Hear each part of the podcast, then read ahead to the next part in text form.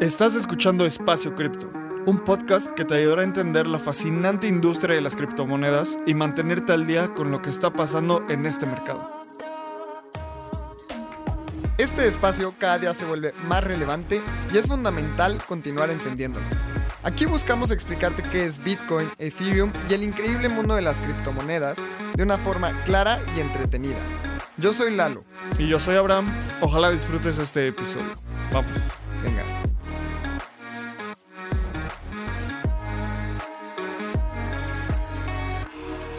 Hola a todos, todas, bienvenidos y bienvenidas a otro episodio de Espacio Cripto. Y hoy estoy muy emocionado porque tenemos a una gran invitada. Ella es Mila de Robotos. ¿Cómo estás, Mila? No sé si aplaudir. Sí, aplaude, venga. ¡Eh! Estoy muy contenta, estoy neta, estoy muy contenta de estar aquí. Muchas gracias por invitarme. Eh, además, no sé, está cool cerrar un viernes grabando. Tal vez ustedes no lo escuchen el viernes, pero lo estamos grabando un viernes en la tarde. Sí, y además Hace calor. estamos en los estudios de Sonoro y siempre cambia la dinámica porque puedes ver a la otra persona y no estás esperando a que acabe ahí en el Zoom. Entonces, este va a ser gran episodio, va a ser un combo de episodios sobre NFTs, robotos, muchas cosas. Así que, Lalo, tú, ¿cómo estás? Llegaste hoy, vienes aterrizando. Horrible, cuatro horas y media de retraso en el avión. Ay, Ya, ya estamos aquí, estoy muy contento. Además, es un tema que me encanta, es un equipo que me encanta. Me siento muy ligero. Estoy contento de estar aquí. Chido, chido. Me chido, encanta esa bueno. descripción, está cool sentirse ligero. Sí. Cuando te sientes ligero es como estar tranquilo. Justo yo ayer hablaba Sí. con mi mamá que para mí la felicidad está, es estar tranquilo y entonces es un sinónimo de ligereza. Claro. Estás feliz, qué buena onda. Ya, viernesito, vamos a grabar. Y además, siempre que hablamos de NFTs, nos ponemos como súper creativos. Entonces, es un tema que nos gusta un montón. Y pues, quién mejor que, que Mila para hablar de este ecosistema. Buenísimo. Oye, y a ver, empecemos. Justo eh, tú me has contado mucho de tu background, cómo llegaste a básicamente a donde estás. Primero, ¿nos podrías dar una pequeña introducción sobre qué haces en el mundo web 3? Sí. Eh, bueno, no sé si sea tan pequeña, pero voy a intentar resumirlo. Eh, en el mundo web 3 trabajo para Robotos. Eh, Robotos es una colección de nueve- 9.999 robots que hicimos generativamente.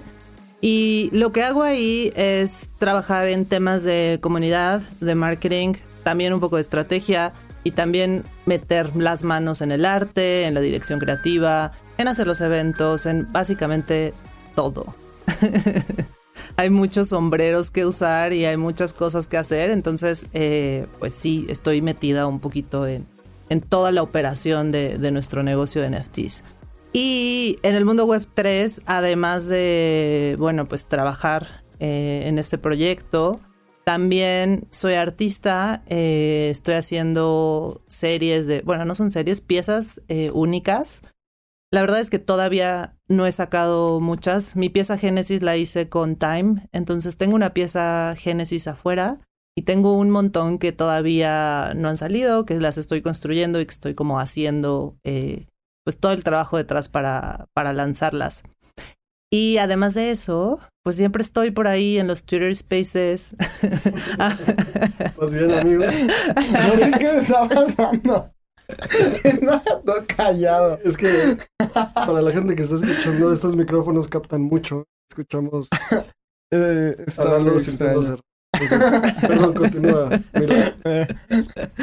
Este, y bueno, y además de eso, pues personaje de los Twitter Spaces, eh, pues por ahí siempre estoy como aprendiendo, tratando de enseñar, de hacer comunidad. eh, pues luego hago mis threads nerds de cosas que creo y que, y que me gustan. Y pues también soy coleccionista. Creo que de- eso es una parte que disfruto un montón del espacio, de poder decir, hey, soy coleccionista de NFTs. Tengo algunos por ahí que, que me gustan mucho. He conocido artistas muy chidos. Entonces, básicamente, eso es un poco de lo que hago. Qué chido. Creo que algo importante es que cuando vemos una colección como Robotos o estas colecciones tan grandes, no nos damos cuenta todo lo que hay detrás para llegar ahí. O sea, pensamos que son, ah, ahí está el arte y listo. no nos damos cuenta que hay un equipo de estrategia, un equipo de marketing, un equipo de comunidad, un equipo artístico. O sea, como que evoluciona muchísimo algo que empezó como una colección generativa y ha ido escalando. Sí, sí. A ver, esto, o sea, creo que es importante ir hacia atrás y entender como quién, quién es Mariana, quién es Pablo, quién es Zach. O sea, los que empezamos, el, el primer equipo que empezó a hacer esto, creo que no entendíamos al 100% el impacto del negocio al que nos estábamos metiendo. O sea, creo que desde nuestro lugar de artistas, nosotros entramos a Web3 porque queríamos dibujar y porque de pronto vimos un mercado que estaba gritando, hey, me gusta el arte, quiero comprar arte. No, es algo que jamás en mi vida escuché, jamás en mi vida escuché a alguien que me dijera, hey, quiero comprar arte. Tal vez mi tía favorita que me ha comprado cuadros toda la vida, tal vez mi mamá, mis amigos, eh, los amigos de mis amigos que me invitaban a pintar un mural en su casa. O sea, a ver, mi círculo en el que podía mover mi arte, mi trabajo, eh, pues no era el que es ahora, ¿no? Entonces vimos Web3 como un espacio en el que podíamos entrar, como una industria eh, que le interesaba el arte y que teníamos un discurso y que teníamos la calidad para poder llegar ahí. ¿Y cómo fue como toda esta transición? Porque ahorita ya estamos hablando como desde el éxito. O sea, sabemos que Roboto es una colección de NFT súper exitosa, hay una comunidad súper grande de robotos, pero justamente dices, hago un poco de todo. Seguramente en el inicio hacías más de todo. ¿Y cómo fue que decidieron lanzar robotos? ¿Cuándo fue? Este, ¿Cuándo entraste como en el ecosistema de, NFTs, etcétera? Platícanos un poco sobre eso. Mm. Yo creo que para hablar de, cuando hablo de mi historia en NFTs, me gusta hablar más bien de mi historia en cripto porque creo que una deriva de la otra. Eh, entonces, yo estudié diseño, entonces yo como, como mi formación es ser diseñadora y dentro de mi carrera como diseñadora trabajé en un banco. Entonces, esa experiencia que tuve en el banco me hizo escuchar sobre la descentralización y estando en un ecosistema altamente centralizado, me parecía como el lugar lógico a buscar innovación. Entonces, eh, me hubiera gustado haber comprado Bitcoin, así como las personas que dicen, yo compré Bitcoin en 2015. Yo, yo lo compré en 2017, mis primeros centavos, que creo que no está nada mal. O sea, ajá, llegué en una temporada eh, buena. Entonces, pues empecé a comprar cripto como para entender qué era. Y literal fue como 300 pesos. A ver, ¿qué es esto? ¿Por qué ahora tengo 400? ¿Por qué ahora tengo 800? ¿Por qué ahora tengo 300 otra vez? Y empezar como a entender qué estaba pasando con eso. Después me llevó a, a comprar otras monedas, a empezar a entender qué era el blockchain, la tecnología, etc. En ese periodo en el que empieza la fiebre de los NFTs, como que yo escucho que en Clubhouse está pasando algo y que todo el mundo está especulando alrededor de los NFTs y que están teniendo boom y mucho valor. Y Pablo, que lleva muchísimos años metido en el mundo del arte y haciendo arte generativo, eh, me dijo un día como, hey, creo que todo el arte que yo he hecho tiene muchísimo lugar dentro del mercado de los NFTs. O sea, ve, son generativos y yo llevo haciendo esto desde hace muchos años. Eh, seguramente muchas personas que nos escuchan han usado una colección que es open source que se llama Humans. Esa colección es súper viral, la usan millones de personas alrededor del mundo. Es generativa, no es un NFT, es una colección de arte, pero es generativa y la diseñó Pablo hace, no sé, tres o cuatro años.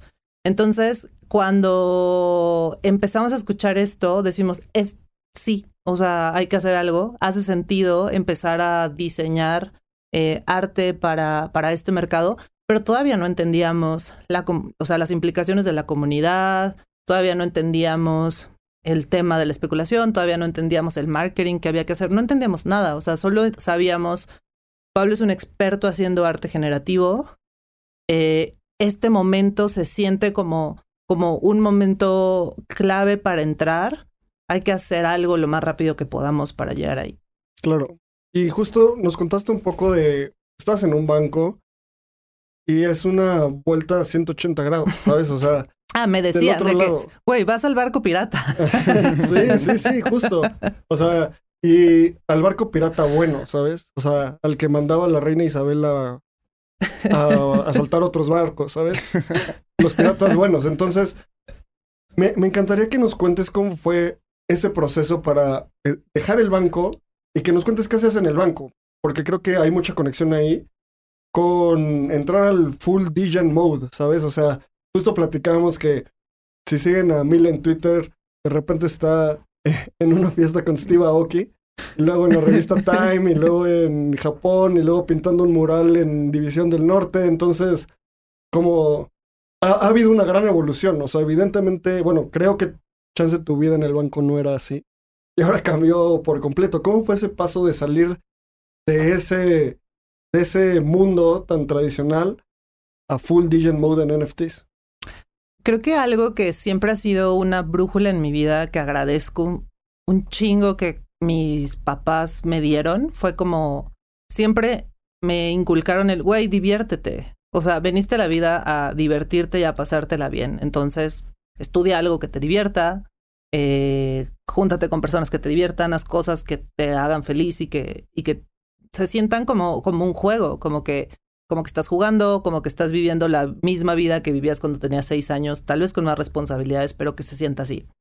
Entonces, estudiar diseño para mí fue la primera dirección porque fue como, ok, me gustan los colores, me gustan los dibujos y me gustan las crayolas, entonces pues voy a estudiar algo en donde pueda hacer dibujos, colores y crayolas. Yo sé que mis colegas que son súper clavados en UX y en usabilidad y tal me van a decir, no, pero UX es mucho más que las colores y las crayolas. Y sí, pero para mí ese fue como el hook, eso Sí. fue lo que me llevó.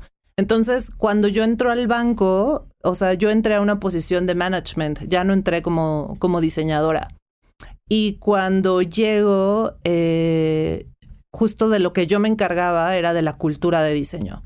¿Cómo podemos hacer para que nuestros diseñadores respiren diseño, vivan el diseño eh, desde un lugar que los inspire demasiado, que los divierta y que lo puedan aplicar dentro de su trabajo todos los días? ¿Cómo podemos hacer que el ambiente sea saludable para la creatividad y se propicie esta?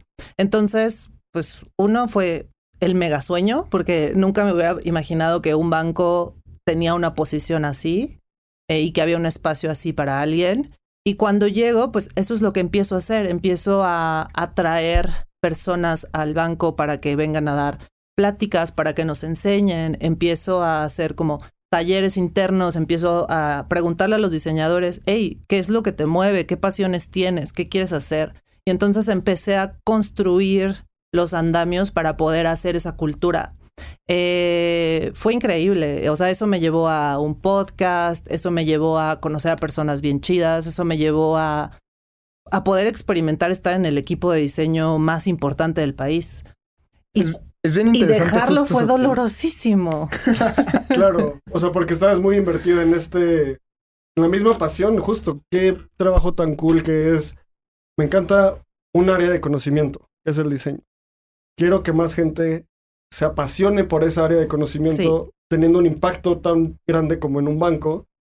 O sea, dejar eso seguro fue como durísimo. Fue durísimo, porque además era bien chido ver el impacto instantáneo. O sea, como que era muy cool empezar a discutir un tema en una mesa y después ver cómo ese tema de pronto evolucionaba y se aplicaba en productos que están en las manos de millones de personas. Entonces era, era súper apasionante, era súper chido. Dejarlo fue muy difícil porque uno era muy feliz haciendo eso, o sea, como que a mí me gusta mucho nerdear en una cosa y de que meterme así a la profundidad de un tema. Claro. Entonces ahí estaba dentro del diseño. Ahora estoy deep in the blockchain, pero en ese momento estaba dentro del Pero es- diseño. Está bien padre porque lo que, lo que hacías era. Normalmente un banco tradicional, cuando él, entra alguien, como que te vuelves uno más, ¿no? O sea, tal vez se pueda sentir como. Llegas con un montón de color y poco a poco te vas haciendo gris. Y que tu posición fuera así como de, hey, despierten, vamos, otra vez. Sí, saquen sus colores, sean más creativos. sí. O sea, como que les regresas ese tipo de felicidad y a mí son de las cosas que más me gusta del diseño, que te despierta algo y que tú despertaras como a la gente. Eso se me hace padrísimo y si lo vemos es como el mayor, la- el mayor logro que alguien pueda hacer en diseño, o al menos es lo que yo pienso, es que te atrevas a llevar esos colores y que tal vez alguien se tatúe el logo de tu marca, ¿no? O sea, para mí eso es como lo más guau que puede haber. Y puede ser mediante diseño, puede ser mediante cultura, como vemos un montón de gente tatuándose Harley Davidson, ¿no? Que es el tatuaje de de una marca más tatuada en el mundo. Pero, ¿cuándo hemos visto que alguien se tatúe el logo de un banco? ¿No? O sea, Sí, eso es súper, eso, pero ahí te va. Cuando algo que, y ya fue justo en mi salida, algo que me, que me hizo sentir de que, güey, estamos haciendo un buen trabajo, o sea, todo este equipo de diseño, estas 250 personas, estamos haciendo un gran trabajo. El día que vi un tweet que se hizo mega viral que decía, deberían de darle a los diseñadores de este banco la página del SAT para que la rediseñen ellos. O sea, en ese momento dije, güey, lo logramos. O sea, estas personas que tal vez no entienden todo lo que hacemos detrás los diseñadores, están viendo que el diseño tiene un valor y que tiene y que hace a la gente más feliz. Eso, eso que dices me encanta porque soy fiel creyente de que los memes son una de, la mejor de las mejores formas de comunicar una cultura y una idea Sí. muy... O sea, es un meme, pero tiene muchísima sustancia. Es Y- poderosísimo. Como anécdota, me acuerdo de cuando empezaron a vacunar en México, que decían, denle la vacunación a la casa de Toño y mañana ya vamos a estar todos vacunados. O sea, es como lo mismo. Te o sea, te nota la misma como cultura de la casa de Toño, sabes que vas y en cinco minutos te atienden y todo es, Sí, todo es bueno, sí, es sí. barato, es rico, es rápido. Entonces, como que esa conexión es súper poderosa. Y entonces, estabas en el banco, dejas Sí. el banco, eh, empieza Robotos, explota Robotos. Increíble colección. Para la gente que nunca ha visto un roboto, obviamente métanse a su página. O si me siguen en Twitter, es uno de los. Bueno, es mi handle, o ¿cómo se llama? Mi profile Tu pic. profile pic. Es Me morí que el otro día vi que me mandaste un mail, la tenías en tu mail y dije, ay, no voy a llorar, esto está muy cool. Sí, pues, me encanta. Es genuinamente creo que es mi colección de NFTs favorita. Entonces, pero además de robots, creo que Mila es como un ente o un artista mucho más. No solo es roboto, ¿sabes? O sea, hay muchas cosas que estás haciendo. Sí, Justo de la. Una de las cosas es que pues, colaboran y colaboras con instituciones como la revista Time, que es contraintuitivamente después. Bueno, ahorita ya es muy intuitivo, pero porque están deep into crypto. Pero nunca me imaginé que la revista Time fuera a hacer eso, ¿no? sí. ¿Cómo fue tu proceso para empezar a involucrarte con este tipo de instituciones? Y sobre todo con Time y con otras instituciones con las cuales trabajas. Ok. Creo que yo, a mí me pasó lo mismo que a ti cuando llegó Time a, a mi vida, porque recuerdo que íbamos a ir a una junta y Pablo y yo como, ok, hay que prepararnos para explicar qué es un NFT, qué es esto, qué es esto, qué es esto, qué es esto. Porque muy naif de nuestra parte no habíamos entendido la estrategia de Time dentro de Web3, ¿no? Eh, pero es bien chido que yo puedo decir que todas las colaboraciones que hace Robotos eh, son orgánicas. Es decir, nosotros construimos marca todos los días dentro del espacio, hablando con las personas, enseñándoles el arte, cultivando nuestros valores y entonces son las personas las que se encargan de hacer esas conexiones. Es poderosísimo. O sea, tener 6.000 coleccionistas se traduce en tener 6.000 marketers. Y muchos de ellos tienen contactos que yo no podría tener, ¿no? O sea, que Mila no tiene, que Pablo no tiene. Entonces, eh, Time, Time es bien chido porque Keith Grossman, eh, el presidente de Web3, se empieza a interesar. eh, Ajá. Era el presidente de Time y ahora es presidente de la, de, de la sección de Web3 de Time. Sí, que eso puede ser, eso es un alfa para, Sí, sí, sí. para los que, para los que, no sé, les gusta especular sobre esas cosas. Pero sí, Time tiene una división de Web3 ahora. Entonces, eh, Kid, eh, pues, es un apasionado del arte, es un apasionado de los NFTs y él coleccionaba robots. Entonces, eh, un día platicamos con él en un Twitter Space, nos cayó increíble y decidimos pintar un roboto, su roboto, decidimos hacer un cuadro. Entonces, eh, Pablo y yo lo pintamos, Viri nos ayudó, lo pintamos, tuk, tuk, tuk, tuk, tuk. Se lo mandamos a él y a otras personas que dijimos como nos caen chido, hay que retribuirles como lo que están haciendo con, con un roboto pintado en físico. Y entonces eso, eso inició una amistad y eso inició curiosidad y eso inició como chispas de, de, hey, me caes muy bien. ¿Quién eres? ¿Qué haces? ¿Por qué apareciste en el mundo web 3? ¿Qué es robotos? El arte está cabrón. A ver, Pablo, cuéntame de dónde vienen las ideas, cómo hicieron los trades. Y entonces voy a regresar a la palabra nerd. O sea, como ese nerdismo en una cosa en específico, pues nos hizo ir creando una colaboración. Y así son nuestras colaboraciones. Eh, por ejemplo, tenemos una colaboración que es un mega sleeper. Siento que solo, solo yo estoy ahí gritando el valor de que, por favor, todos vean esto. Eh, hay un artista eh, de UK que se llama Philip Colbert. Es un gran artista contemporáneo. Eh, exposiciones en Shanghái, en Taiwán. es muy grande en Asia y en Europa. su personaje es una. Es un lobster, es una, una langosta. Su personaje es una langosta con un traje azul. Y pues en el mundo del arte dicen que es el nieto de Andy Warhol. Así, así lo apodan. Ajá. Y, es un gran personaje. Y bueno, o sea, nosotros hicimos una colección con él, pero esa colección salió de lo mismo. Hey, Philip, somos súper fans de tus langostas. El traje azul con los huevos fritos es increíble. Tu exposición en tal lugar está bien chida. Este inflable gigantesco que hiciste nos encanta. Y entonces esa pasión por el arte del otro, por conocerlo, empieza a hacer que se mueva, eh, pues estas ganas de hacer algo más grande. Pero creo que hay una gran parte de Web 2, de Web 3, perdón, que es así. O sea, muchas, muchas colaboraciones y muchas cosas bien chidas se hacen por esa como pasión de, de ver qué pasaría si hacemos un crossover de esto con esto. y la gentileza es una ventaja competitiva. O sea, esa, esa Siempre lo pienso y hay que ser súper amables. Y hay mucho que aprender en esta historia. Y me gustaría, Mariana, que nos cuentes primero así, ¿cuándo, ¿cuándo se lanzó Roboto? ¿En qué año? este año. Bueno, no, el año pasado. fue, 2021. Pero ¿cuánto tiempo venían cocinando la idea? Porque también me gustaría aprender como con, con ustedes un caso de éxito porque hay un montón de gente allá afuera que dice, ah, voy a crear una colección generativa de, NFTs. Y por ejemplo, hubo una colección que era Pixelmons, que...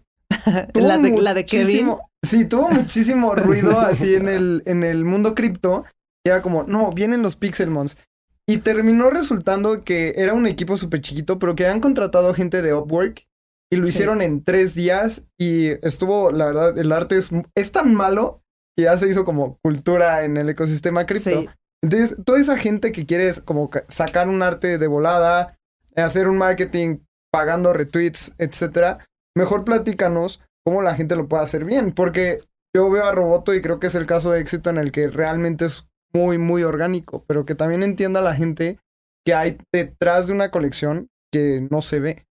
Sí, o sea, creo que algo que, y, a ver, hay muchas formas de hacer esto, ¿no? O sea, creo que hay, no hay una fórmula, hay más bien muchas maneras de llegar a un output medianamente exitoso, pero, o sea, yo de verdad, yo sabía que era artista desde los seis años, o sea, yo desde los seis años sabía que me iba a dedicar a esto y que a ver, yo no entré a NFTs para hacer millones y yo no entré a NFTs no siendo exitosa. O sea, yo no entré a NFTs no desde un lugar de no tengo nada, entonces cuando llegue aquí voy a hacer todo, voy a hacer una carrera, voy a hacer esto. No, o sea, yo tengo un commitment desde que estoy muy chiquita con mis habilidades creativas, ¿no? Con dibujar, con pintar y también con el entender qué otras habilidades necesito para poder fortalecerlo. Creo que si volteamos a ver a Pablo, Pablo tiene una carrera de 20 años como artista Y Pablo ha sido viral en muchas plataformas desde hace muchos años por su trabajo haciendo cómics y por su humor y su forma de criticar ciertas cosas y de ver el mundo. Entonces, creo que algo que es muy importante para poder tener éxito aquí, desde si eres artista, es ser bien honesto y decir, mi práctica artística es esta, mis dibujos son estos, mis poemas son estos, mi craft como artista es este.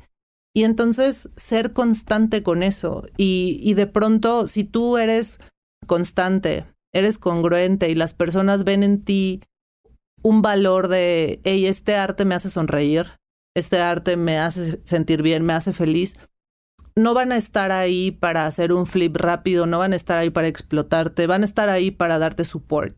Entonces, para apoyarte. Creo que esa es un, una cosa, ¿no? O sea, como si quieres entrar al mercado, a un mercado de arte, es importante tener un artista. Si a lo mejor tú quieres empezar un proyecto y no tienes un artista, es importante buscar un artista apasionado y asociarte con un artista que desde muy chiquito, desde, no sé, o sea, que tenga una pasión real por esto y que no sea su trabajo, sino que sea su, su proyecto de vida, ¿no? Que sea lo que lo haga más feliz. Creo que, o sea, son muchas cosas las que dices. Y yo resueno con varias. Yo no sabía que iba a estar en cripto a los seis años, obviamente. No, Pero- pues creo que no existía. no, claro que no, pero, o sea, pero creo que sí hay cosas que a mí me resuenan mucho, o sea, y lo, lo que tú decías al principio de que tus papás te decían como, tienes que venir a estar feliz en el mundo. Mi mamá es psicóloga y probablemente está papás escuchando esto. también. Ah, qué chido. Sí. Probablemente está escuchando esto porque comí con ella ayer y el martes y me dijo que se escucha, así que ojalá nos escuche. Hola, mamá. Hola, mamá. Hola, mamá de Abraham.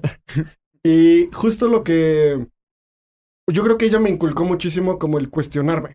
O sea, siempre cuestionarme. Y creo que es un arma de doble filo porque me causó varios problemas en la primaria cuestionar y en la secundaria y en la prepa y así. En la vida en general. Sí, y en la vida en general. Pero, pero es algo bien positivo, ¿sabes? Y eso me llevó a, cuando entré en cripto, a cuestionar como, o sea, ¿por qué el dinero y por qué el sistema financiero y por qué bla, bla, bla? Y como que esas pasiones como que convergen hacia el momento en el que estamos hoy. Que algo de lo que estás hablando es, para mí, un punto que es como resignificar el arte. Desde el punto de vista de que estamos en una generación donde todos hemos escuchado el típico, eso lo pudo haber hecho mi hijo. Es como, pues, o sea, no, no lo pudo haber hecho. O sea, oye, si sí, qué talentoso, ¿sabes? Entonces, ¿tú cómo ves que los NFTs como herramienta están ayudando a resignificar el arte? Porque has dicho varias cosas. La primera como que nadie te, nunca has escuchado como, oye, quiero comprar tu arte. Eso es importante, o sea, hay Sí. un mercado global muy líquido para vender cosas. Luego, la libertad artística, la libertad creativa. ¿Cuál es tu opinión al respecto de esto? Creo que aquí también voy a meter un poco como mi, mi visión diseñadora. O sea, creo que algo que neta ha sido bien difícil para las marcas en general que nos quieren vender cosas es hacer las transacciones. O sea, creo que el one click de Amazon fue como una cosa que hizo un revuelo en toda la industria de e-commerce y en toda la industria de personas que quieren vender cosas por internet. Fue como, güey, what? Necesitamos vender en un Sí, clic. claro. Y creo que el arte, al menos el arte digital, no había tenido un reconocimiento social, cultural y académico de, hey, el arte digital es muy importante para la humanidad, el arte digital va a definir muchísimo de lo que vamos a hacer en el futuro, deberíamos invertir en arte digital. O sea, esto no había pasado. Yo pintaba en cuadros porque los bocetos que hacía en mi iPad para mí no me parecían monetizables. Claro. Entonces, eh, creo que cuando de pronto tienes una institución tan grande como Christie's diciendo, no, no, es arte, es arte digital, está en el blockchain, mira cómo este es el, este es el original, porque aquí tenemos la transacción ta, ta, ta. O sea, ese discurso fue poderosísimo para los artistas digitales porque nos dio, no, nos hizo un lugar en la mesa y nos hizo poder validar como, hey, ven, o sea, el arte es válido, ¿no? En cualquiera de sus formatos. Y bueno, ahora ya pueden certificar que es el original y que no es una copia, entonces pues eso nos beneficia. Y la transaccionalidad, o sea, lo fácil que es una vez que estás en el ecosistema cripto, lo sencillo que es poder comprar usando tu wallet, también hace que el mercado sea súper líquido y que, y que haya una dinámica muy interesante, porque, o sea, mis amigos que tienen mis cuadros físicos, pues está cabrón que los vendan. Porque ¿qué van a hacer? O sea, lo tienen en su sala y luego pues lo van a tener que buscar una galería que lo quiera mover, que los quiera que lo quiera vender o lo van a tener que ellos enseñar, o, sea, es, es complicadísimo hacer una dinámica de mercado líquida ahí. Pero en el mundo digital es mucho más sencillo. Entonces creo que eso ha hecho una mega revolución eh, en temas del mercado del arte. Y y creo que lo otro es, eh, es la cultura. O sea, yo siempre, siempre que alguien me pregunta como por qué los NFTs son importantes, siempre les digo, los NFTs son muy importantes para nuestro presente y para nuestro futuro porque el arte es lo más importante del mundo. O sea, cuando, y cuando digo esto de que el arte es lo más importante del mundo, lo digo desde un lugar en el que si no tenemos artistas en este mundo, es muy difícil construir cultura y construir nuestra realidad, ¿no? O sea, si en el Renacimiento no hubiera habido un Leonardo da Vinci pintando todas estas cosas y haciendo todos estos inventos, no sé dónde estaríamos en este momento, ¿no? O sea, si no hubiera existido alguien que le puso cara a Jesús, ¿no? O sea, si no hubiera, si no hubiera habido alguien que le puso cara a la Virgen de Guadalupe, ¿qué hubiera pasado con la cultura? Entonces, los NFTs, las imágenes, o sea, hablando de los NFTs de gráficos, ¿no? Las imágenes son muy poderosas porque logran agrupar personas, logran construir historias, logran construir mitos y esos mitos después se hacen realidad y cambian al mundo. Claro, ¿no? Y además el, todo lo que hablas a mí se me hace súper interesante porque estamos viendo el potencial de blockchain. Y tal vez ahorita lo estamos viendo en arte digital, que tal vez es como la manera, de las maneras más tradicionales de tener valor. O sea, el arte siempre ha sido como un resguardo de valor muy interesante y ya lo estás como democratizando. Porque antes nada más las personas que tenían muchísima lana podían comprar un cuadro que valía la pena guardarlo mucho tiempo. Y lo que estamos viendo con blockchain es el principio de tener propiedades digitales en donde puedas certificar que tú eres el dueño. Porque antes lo que decías, tú dibujabas en tu iPad, ¿cómo lo monetizabas si realmente un screenshot pues está cabrón, ¿no? O sea, ya puedes certificar con la blockchain que es tuyo, hay utility, etc. Pero me imagino ahora el, el next step, ¿no? Que es, bueno, ya es arte y pasó al arte digital. Pero ahora hablemos de propiedad de activos en blockchain, ¿no? O sea, lo siguiente va a ser el metaverso, los INS, que es tu dominio, que va a ser como un correo electrónico. La gente se está durmiendo en eso. Y me gusta, me gusta muchísimo lo que dices porque estamos haciendo un mercado a nivel mundial, súper globalizado de arte que probablemente nunca había existido. Sí, eso que hablas del mercado global es interesantísimo. O sea, algo que les puedo compartir, por ejemplo, de Robotos es a ver, nuestro equipo tiene un salario que está basado en la dinámica del mercado en el que se mueve, no en la geografía. Eso es súper disruptivo. O sea, que una persona en Latinoamérica pueda tener un salario como una persona que trabaja tal vez en Estados Unidos, es súper disruptivo. O sea, eso no pasa. De hecho, las empresas eh, te dicen como, ah, vives en México, ok, y entonces, o te piden tu, tu código postal y de acuerdo a tu código postal te pagan, ¿no? Entonces, participar en una economía global es súper disruptivo y es súper interesante. Y creo que lo que, y ya regresando como a la, a la pregunta, ¿no? De lo, de lo que sigue y de, de la evolución que está teniendo esto, o sea, yo creo que a los seres humanos nos encanta la propiedad. O sea, la propiedad es, es algo que, que, que, es inherente a nosotros y que siempre estamos buscando ponerle nuestro nombre a las cosas. O sea, si nos vemos así como animalitos, Somos animales que les encanta ponerle su nombre a las cosas. Igual creo que, o sea, no solo es que nos guste, es un derecho humano. Es un derecho, es cierto. Porque sin propiedad Sí, no existe, o sea, lo único que tienes es tu cuerpo. Entonces, literalmente cuando te quitan todas tus propiedades es cuando empiezas a perder derechos, es cuando empiezas a perder tus derechos humanos, ¿sabes? sí. Y esta narrativa es súper cypherpunk. De la privacidad y la propiedad es un derecho humano. Y también tendemos a ser acumuladores, ¿no? Como que no nos basta así de que... Eso ya es capitalismo, pero sí. No, pero está cañón como en el momento que te das cuenta qué fácil es comprar un NFT, es como... No te sobra. O sea, uno no es suficiente. O sea, siempre in- intentas buscar la manera, ¿no? Justo de lo que hablabas, me, me gusta que dices que el arte es el centro, ¿no? Porque si lo pensamos muy fríamente, si tu trabajo no es creativo, creativo eres reemplazable. Porque, pensémoslo, las máquinas están aprendiendo rapidísimo. Si, su tra- si tu trabajo es capturar algo en una computadora o algo muy mecánico, al final vamos a encontrar la manera en que una computadora lo haga mejor. Pero si tú eres creativo y nadie lo sabe hacer mejor que tú o tienes como un toque, ya no eres reemplazable y el, para, la para la humanidad eres indispensable.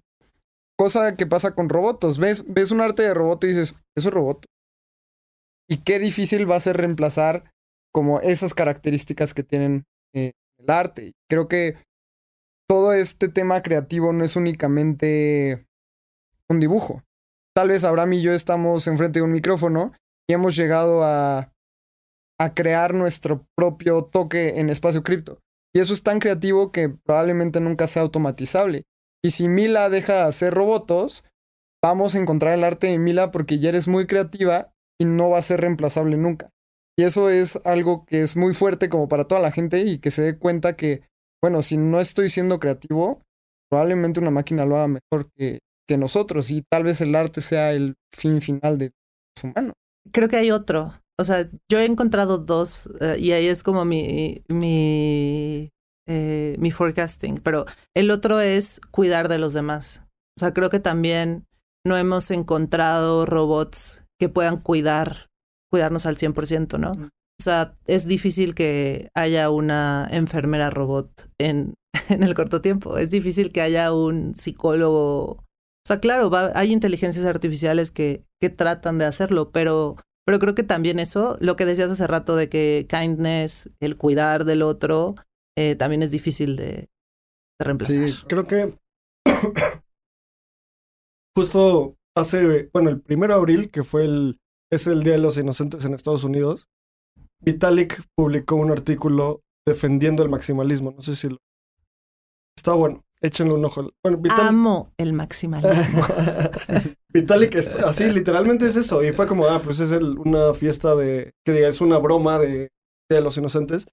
Y no, está bastante bien escrito, obviamente porque es Vitalik, pero a lo que voy es que una de las cosas de- por las cuales, al final de cuentas, cuando Vitalik termina este, este argumento, dice que el maximalismo no es bueno, porque dice, a ver, el mundo es un lugar peligroso. Por lo tanto, el maximalista piensa, el mundo es un lugar peligroso, por lo tanto, hay que proteger nuestra propiedad. Por lo tanto, todo lo que no esté bajo este esquema de, pensamiento es malo. Y Vitalik dice, no, es, es al revés. El mundo es muy peligroso, sí. Por lo tanto, necesito muchos amigos. Por lo tanto, y así empieza a ser hasta llegar a una Mm. comunidad muy, muy como junta, muy pegada, por esa necesidad de, de hacer amigos. Y ahorita que, que mencionas eso, creo que algo que muchas veces la gente no ve en NFTs y que entiendes una vez que estás dentro de, de- del Discord de Robotos o del Discord de cualquier comunidad es que no solo es, sí hay mucha gente especulando y a ver cuándo va a subir, bla, bla, bla. Está bien, o sea, ese es un rol que hay que jugar y que alguien lo tiene que hacer. Sí. Pero la capacidad de congeniar con 8000 personas que comparten algo contigo mismo y co- con el cual puedes tener una conversación en ese momento vía Discord, también creo que cambia muchísimo el juego. Porque no solo es un mercado ultra líquido que con NFTs, OpenSea, lo puedes vender en cualquier momento, sino que también es una comunidad hiper conectada en cualquier momento. Tú cómo, o sea, desde el equipo de robotos, ¿cómo pueden lidiar con eso? Porque son, o sea, si hay 6.000 personas, les llegan 500 requests al día, seguro, o algo así. Sí. Sí, es complicado, o sea, es complicado. Creo que Pablo y yo teníamos un mini entrenamiento, él más que yo, porque su cantidad de seguidores es mucho más grande y a lo mejor yo tenía una comunidad grande en, en Instagram y él tenía una comunidad grande en Instagram y otra en YouTube y otra en Twitter, entonces como que tenía un poquito más de entrenamiento, pero creo que es bien difícil porque al final eres un ser humano, ¿no? Eres un ser humano conectado a muchísimos más. Entonces, cuando tú, cuando muchas personas te necesitan o quieren preguntarte algo o tal, es bien difícil como poder establecer límites, priorizar, etcétera. La verdad ha sido un trabajo de armar un equipo y de entender, por ejemplo, o sea, las personas de nuestro equipo tienen ciertas responsabilidades pero siempre estamos buscando personas que puedan hacer un rol muy generalista, o sea, que puedan agarrar algo y diseñar, pero que también puedan escribir un copy, pero que también puedan contestar un mensaje de support, pero que también puedan ir a un Twitter Space. O sea, eso es como algo que, que, que, para nosotros es muy importante para poder administrar todo esto. Es como tienes que tener muchas habilidades porque están pasando muchas cosas. Otra importante, al menos para mí, ha sido de que yo literalmente religiosamente voy a terapia todas las semanas a tratar de entender qué me está pasando. Porque, porque la o sea, estar conectado 24 horas, es decir, estar disponible 24 horas, es loquísimo. Pierdes la noción del tiempo, pierdes la noción de tu idioma y de tu identidad. Yo cuando entré tenía mucho miedo porque pues yo soy mexicana, he hablado español, aprendí inglés en una escuela primaria, no sé, normal, ¿no? O sea, con, con privilegios, pero no tantísimos, ¿no? No, no, no soy gringa y no estoy en Estados Unidos. Eh, y, y, soy mujer y no sé, o sea, entonces cuando llegué era un espacio súper intimidante para mí, o sea, tengo 400 mensajes, todos me dicen bro, todos me o sea, todos creen que soy un hombre. este, todos hablan en inglés y les tengo que contestar y, güey, hace un chingo que no hablo inglés. ¿Qué voy a hacer con esto? Pero, pues no sé, o sea, como he ido trabajando un montón en, en mí, en mi confianza, en poner límites cuando los necesito y en plantarme enfrente de esta ola de gente con mucha curiosidad, pero también como estando muy consciente de que hay mucha fricción, me voy a equivocar, no va a ser tan fácil, el flor va a estar altísimo y la gente va a estar feliz, el flor va a estar cayéndose y la gente me va a estar diciendo que qué me pasa, que soy la peor haciendo mi trabajo. O sea, todas esas cosas van a pasar, entonces, pues es cómo desarrollo habilidades que me permitan seguir sobreviviendo en esto y show up, o sea, estar aquí todos los días haciendo lo mejor que puedo con, con los recursos que tengo. Claro, y es que además está cambiando tan rápido la manera en la que trabajamos y vivimos, porque a menos de que trabajemos en una fábrica y tengamos una máquina, que tengamos que hacer cosas y a las 7 se acaba, pues a las 7 se acaba tu trabajo y te vas a tu casa y vives como tu vida fuera del trabajo. Pero cuando vives de temas artísticos, tu trabajo es 24/7 porque Tienes que estar despierto a cualquier oportunidad que exista. La creatividad no descansa. O sea, yo, Pablo y yo somos dos locos, de verdad. O sea, si caminas con nosotros así, de que de nuestra casa al café, te vas a dar cuenta cómo en esos 20 minutos parece que estamos hablando de cosas sin sentido porque es como, mira esto, y si hacemos un no sé qué, oye, estaba pensando que también deberíamos hacer esto, hacer, hacer, hacer, hacer, hacer, hacer, hacer. Es muy difícil eh, cuando te comprometes a la creatividad, es muy difícil parar de hacer porque pues es quien eres, ¿no? Entonces, eh, tienes que encontrar espacios para descansar. El otro día un amigo me decía como, es que estoy muy cansado porque, eh, no sé, como que el diseño es súper abrumador y siempre estoy leyendo cosas de diseño, haciendo diseño tal y nunca descanso del diseño, estoy harto de él, ¿no? Y yo le decía como, es que no se trata, ay, me decía, ya, me voy a desconectar, me voy a ir de vacaciones, un mes completo y voy a pagar todo y voy a estar bien. Y yo le decía como, tú, no creo que funcione. O sea, más bien tienes que aprender a descansar, porque eso no se va a acabar. Entonces, tu cerebro. Ajá, exacto. Entonces, lo que yo hago para descansar es como, suena contraintuitivo, pero es trabajar más. pero es trabajar más en cosas que para mí son un descanso, como ponerme a pintar un cuadro, como ponerme a escribir algo, como salirme a caminar y escuchar eh, un podcast, no sé, esas cosas son trabajo porque las necesito para poder seguir creando o seguir entregando cosas, pero para mí las vivo desde el descanso, ¿no? Entonces, es algo que es, en, o sea, hay muchísimo burnout en, en el Web 3 porque es un mercado que no se, no se duerme, o sea, está abierto las 24 horas. Creo que no se duerme y es infinito. Sí. O sea, es demasiado, o sea, es demasiado amplio y demasiado profundo. Entonces, como tú sabes demasiado de NFTs, puede que alguien esté, no pueda dormir pensando en cómo automatizar un, un automated market maker en Uniswap. Y es un dev ahí y, tiene como el mismo como framework de pensamiento. Justo, me acuerdo muchísimo, hace como un mes yo le decía a Abraham que estaba súper agobiado o, o, como frustrado, no sé, como con mucha tensión. Y estábamos en una junta y decíamos como, no, es que tenemos que mandar este correo y tenemos que hacer este guion para el próximo episodio y tenemos que preparar el próximo desde cero porque ya estamos creando contenido cuatro veces a la semana. Y me dijo así como de, bueno, ya, hay que parar y hay que empezar a ejecutar porque es cuando nos tranquilizamos. Y me siento muy identificado cuando dices que tu descanso es trabajar, pero en ese momento sientes libertad. O al menos es lo que yo veo, que cuando estás muy metido y obviamente pues trabajamos uno para comer, dos para vivir, pero también para sentirnos plenos. Y cuando trabajo es cuando más pleno me siento. Cuando estoy aquí con ustedes, cuando estoy hablando enfrente de un micrófono, cuando estoy en una junta y termino, digo, lo hice bien, ya estoy ligero. Y, con esa ligereza vives más tranquilo. Pero este tema del, del 40 horas a la semana, trabajar 40 horas a la semana ya es súper eh, prehistórico, siento yo. Si no es que trabajas enfrente de una máquina. Porque trabajar en una máquina, una fábrica, se acaba, te vas a tu casa. Pero aquí todo el tiempo estamos pensando. De repente ahora yo nos escribimos a las 6 de la mañana. GM, güey, se me ocurrió esta idea. Va, hay que hacerla. O le escribo un mensaje a mi novia. O mi novia me escribe a las 2 de la mañana. No podía dormir y ya compré otro NFT. ¿no? Pero como que ese es el, el estilo de vida que elegimos. Y ese equilibrio hasta qué punto llegan. Creo que también un, punto importante es que me encanta toda esta plática y como creo que los tres somos personas bastante conscientes, estamos hablando desde el privilegio de hacer cosas que nos apasionan. Sí, sí, sí. Y hay gente que no lo tiene, ¿no?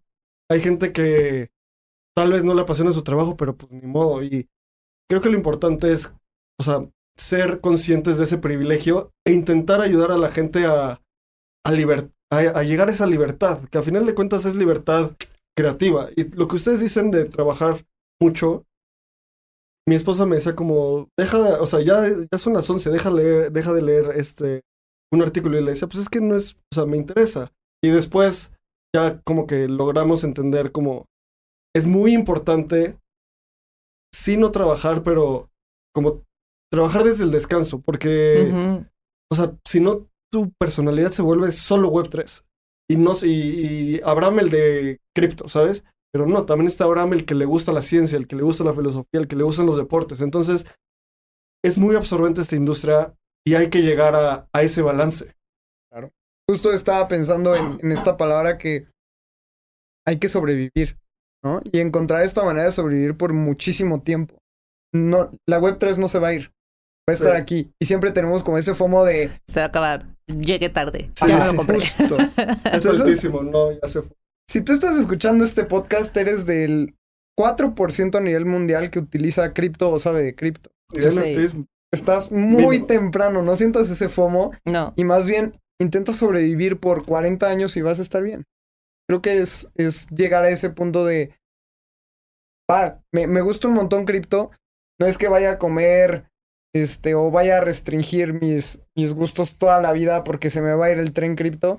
Más bien, intenta pensar a muy largo plazo y eso es algo que veo mucho regresando al tema en robots.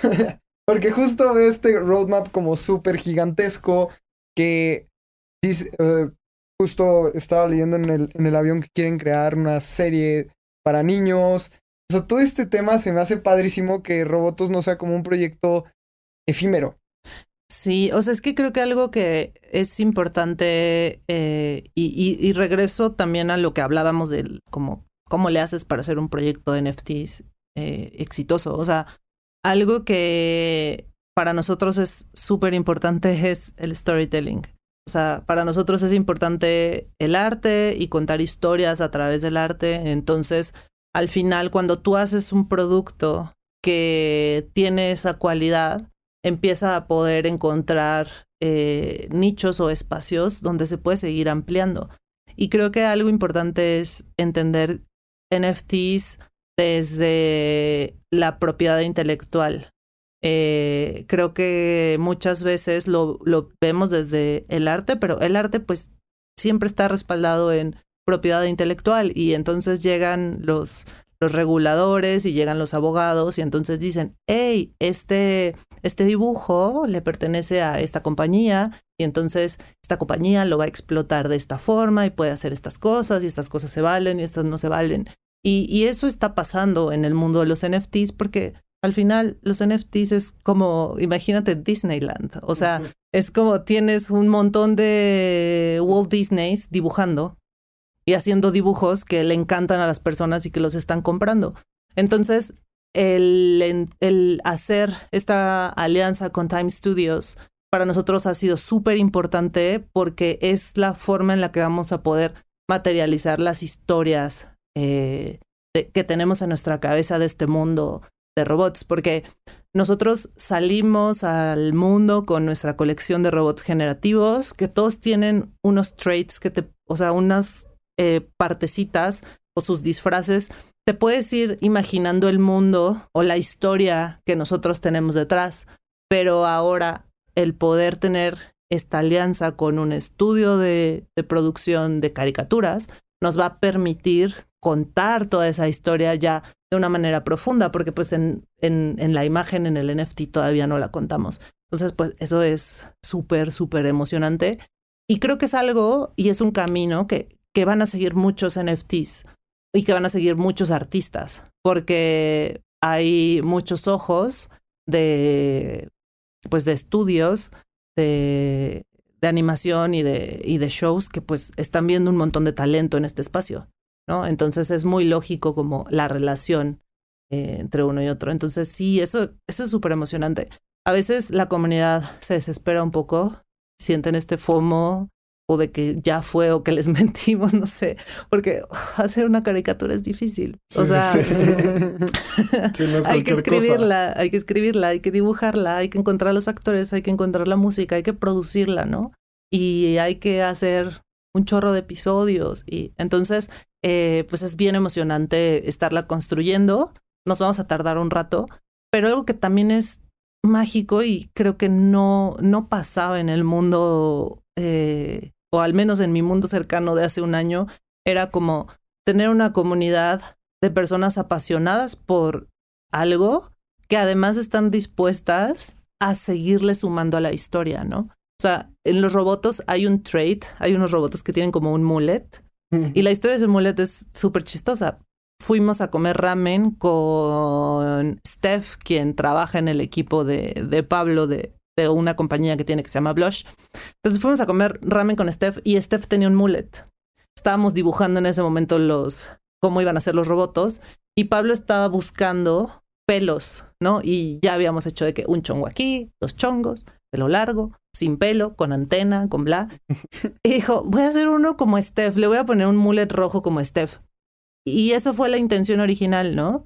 Y ahora hay toda una subcultura dentro de robots que es fuertísima y que son carísimos, que son los que tienen el mullet rojo, porque alguien de la comunidad conectó muchísimo con eso y entonces empezó a construir toda la historia detrás de los muletos les puso nombre, se llaman muletos, nosotros vivimos en este lugar, creemos en estas cosas.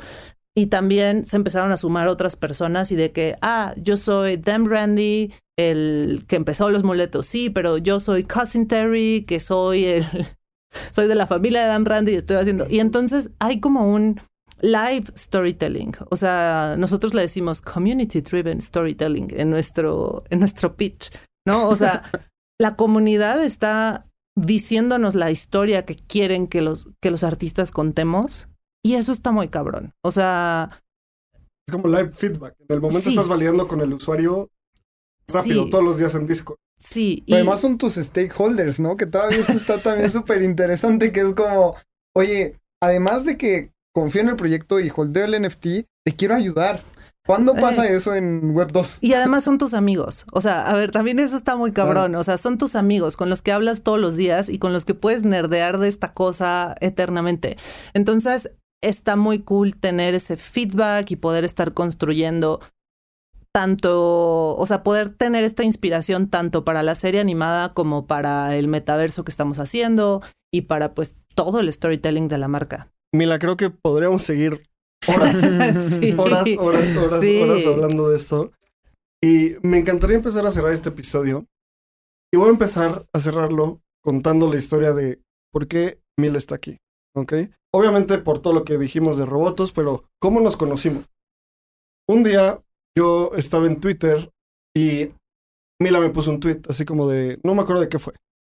Y le mandé, como que conectamos, le mandé un tweet así igual de, ah, está bien chido tu roboto. Y luego nos dimos follow y en, en mensaje directo me dijo como, no, pues es que yo hago esto y esto y esto. Yo le dije, yo hago esto y esto y esto. Y justo, literalmente cruzando la calle de donde estamos grabando, di una plática hace dos meses o tres. Y le dije, ah, pues cáiganle, ahí vamos a estar. Di la plática, no esperaba que llegaran. Llegaron y en mi presentación era sobre NFTs. Era había- el más fan, era el más fan. Nos queríamos morir. Es que soy muy fan de robots, o sea, nativamente. ¿no? Güey, y se siente muy cabrón, o sea, como llegar y, y- y ver tu arte ahí y alguien haciendo un análisis de él está muy, o sea, se siente muy bonito. Sí, o sea, no sé, como que vibro mucho con los robots. Entonces, en mi presentación había muchos ejemplos de NFTs alrededor de robots. Y me acuerdo que en algún momento me metí a ver la cartera de Paris Hilton. Y dije, bueno, ah, no, me metí a ver mi cartera con mi INS. Y dije, ah, bueno, eso es muy público, mejor chance no quiero que todos sepan mi INS. Y Pablo gritó, no, no, no, ¿cuál era? Y le dije, ah, este es, pero no me doxes. Y ya nos reímos.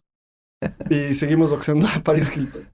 Y al final de la presentación me acerqué con ellos y me dice Pablo, oye, ¿seguro que no tienes un roboto? Y yo, no, neta, no, mi wallet. Veo mi wallet y ahí había un roboto. Me regalaron un roboto y no lo hacía como por... O sea, yo no esperaba nada, ¿sabes? Pero habla mucho de esta, de lo que es una conclusión de muchas cosas que hablamos hoy, como la comunidad. Y yo siempre soy, defiendo mucho esta idea de win and help win.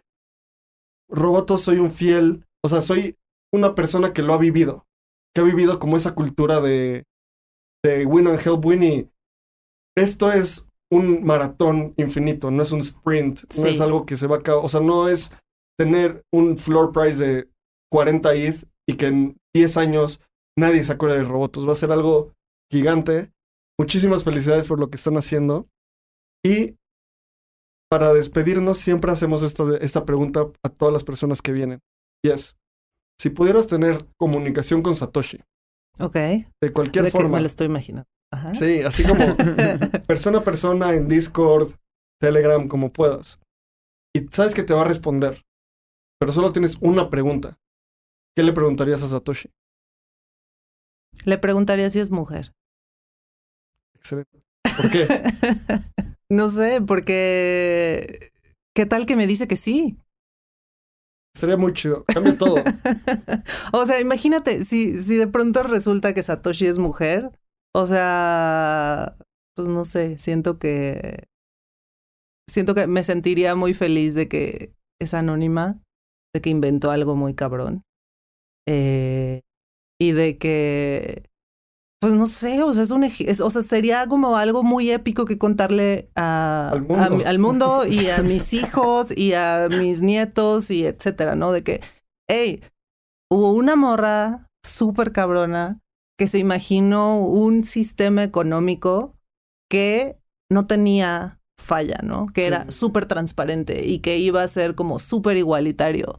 Entonces, pues no sé, eso le... Creo, Eso. creo que el anonimato de Satoshi nos permite crear la historia que nosotros queramos. Está cabrón, ¿sí? O sea, ¿por qué, ¿por qué no? Ajá. Yo siempre, o sea, en, en unas pláticas que doy introductorias a cripto, cuando hablo de Satoshi, digo que sus pronombres son no binarios. Porque Sí. ¿cómo, o sea, ¿cómo asumes que eso, cómo asumes que es un hombre? O sea, puedes decir que es japonés porque se llama Satoshi Nakamoto, pero todos sabemos o creemos que eso no es así, ¿sabes? Sí. ¿Por qué asumir que es hombre? La, la verdad, probablemente sea hombre porque pues es una industria male dominated, pero sin duda alguna puede ser mujer o alguien no binario o una persona trans o, Un grupo de personas. un grupo, Un de, grupo de personas. personas. Yo creo que es un grupo de personas. No creo que alguien tenga la capacidad de, de ser tan genio en tantos aspectos. Tal vez era una mujer, ¿ves? Sí. o sea, ¿qué tal que es así? es una CryptoPunk súper chida que, que, que vio esto y que dijo, güey, no voy a decir nada, mejor lo voy a hacer. sí, sí, sí. Uf. Y lo voy a poner allá afuera y me voy a ir. Mila, muchísimas gracias por estar con nosotros. La verdad es que estuvo rica la conversación. Me gustó, es como... Hace calor. Sí, ya sé que Muchísimas gracias. ¿Cómo la gente te puede encontrar en Twitter? ¿Cómo te pueden mandar un Eh, mensaje? Redes? Búsquenme arroba mila.it. Es M-E-E-L-A.eth. O eh, también, o sea, yo no uso una identidad anónima. Entonces en, en todas mis redes soy arroba Marian Pedrosa. Entonces pueden seguirme en Instagram, pueden seguirme en Twitter, en a veces hago TikTok, soy malísima, pero I'm trying. Este, entonces sí, LinkedIn y esas cosas también a veces estoy publicando cosas por ahí. En el Telegram de Espacio Cripto. Ahí escríbanme, hey Mila, te escuché tu episodio, GM, y por ahí podemos platicar. En el Telegram de las Metagirls. Genial. Sí. Pues muchísimas gracias por escucharnos. Eh, Abraham está como Abraham CR, yo estoy como Lalo Cripto. Síganos en todas nuestras redes sociales. Espacio Cripto. También Abraham y yo estamos haciendo TikToks, así que ya Uh, somos tres. ah, Pero coreografías así. Ahí Sí. va.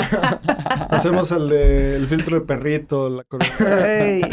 Y vayan a nuestro evento, entrando al espacio cripto, 28 de mayo, 400 personas.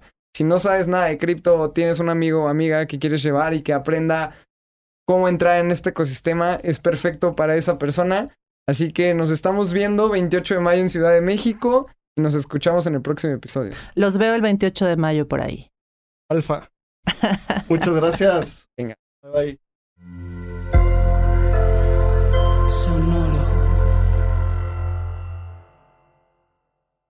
Este guion de Mundo Futuro lo escribió una inteligencia artificial. Imagina un mundo donde la tecnología se convierte en una extensión natural de nuestras vidas. donde cada experiencia se eleva a niveles inimaginables de simplicidad. Un mundo donde los límites se desdibujan y las ideas se hacen realidad con un solo toque. El mundo cambiará más en los próximos 10 años que en los últimos 100. Yo soy Jorge Alor. Yo, Mario Valle. Y yo, Jaime Limón. No te pierdas Mundo Futuro, el principio del fin. Disponible en cualquier plataforma de podcast. Mundo futuro, mundo futuro. With the Lucky Land slots, you can get lucky just about anywhere. This is your captain speaking. Uh, we've got clear runway and the weather's fine, but we're just going to circle up here a while and uh, get lucky. No, no, nothing like that. It's just these cash prizes add up quick. So I suggest you sit back, keep your tray table upright, and start getting lucky. Play for free at LuckyLandSlots.com. Are you feeling lucky? No purchase necessary. Void where prohibited by law. 18 plus terms and conditions apply. See website for details.